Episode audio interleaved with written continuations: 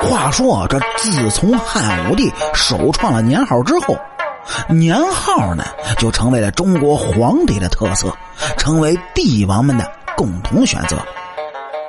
同时啊，可以用来纪年的年号，中国皇帝们他并非只有一个。您就比如啊，这年号最多的武周圣神皇帝武则天儿，他就拥有高达十八个的年号。他的第二任丈夫唐高宗李治也拥有十四个年号之多。不过到了清朝，情况呢就发生了变化。这清朝皇帝们的年号往往在位期间他只有一个。您就比如，作为中国在位时间最长的皇帝玄烨，他在位六十一年，有且只有一个年号，那就是康熙。他的孙子呢，也是十分的长寿，在位长达六十年的弘历，也是一个年号乾隆。不过呢，清朝的十二位皇帝，哎，他只有一个皇帝是最特殊的。他有天聪、崇德两个年号，而这个人就是皇太极。为什么皇太极那么特殊？他拥有两个年号呢？这其实啊，和皇太极在位期间八旗军事集团的变化有关。咱们呢也都知道，清朝的开国皇帝是皇太极，但是皇太极他并非是白手起家，而是继承了庞大家业的皇二代。清朝的国号也是在人家努尔哈赤所建立的后金政权基础上所改的。您就比如努尔哈赤建立国家的时候，那是后金，而这一年呢，也是努尔哈赤的天命元年。在努尔哈赤死之后，继承后金大汗汗位的就是他的第八个儿子皇太极。因此，此时的皇太极与他的父亲努尔哈赤一样，是后金的大汗。而并非是皇帝。当然，作为大汗呢，皇太极也是有年号的，他的年号就是天聪。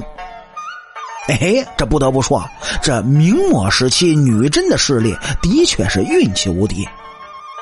在白手起家的努尔哈赤死了之后呢，他的继承人不但没有延续这概率最高的虎父犬子的老路，人家皇太极的能力反而更胜一筹了。他不但解决了努尔哈赤遗留的诸多问题，同时啊，皇太极臣服朝鲜，降服漠南蒙古，并不断的对明朝掳掠，极大的增强了后金集团的实力。与此同时，皇太极对八旗集团的内部也进行了大量的改革，通过种种的手段呢，他大量的削减了四大贝勒和各旗旗主的权利。将由部落联盟性质的后金军事集团呢，就变成了传统封建王朝的中央集权制度。天聪九年，在征服察哈尔部的过程中，八旗大军不但彻底解除了这个曾经对于后金威胁最大的蒙古部落，同时呢，也从蒙古末代大汗林丹汗之子的手中，意外就得到了元代皇帝的。传国玉玺，已经真正掌控八旗大权的皇太极，此时在后金集团内几乎是说一不二。再加上此时就得到了传说中的传国玉玺，在皇太极和后金的君臣们看来，这就是所谓的天命所归。